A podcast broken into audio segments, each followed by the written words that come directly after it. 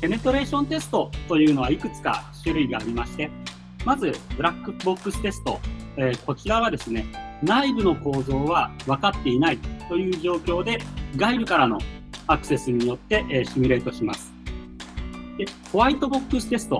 こちらは内部の構造が分かっている状態で、それがきちんと機能しているかどうかを確認するテストになります。主に開発者視点ということになりますね。そして、グレーボックステスト。こちらが、えー、最もリアルな状況下でのテストになるんですが、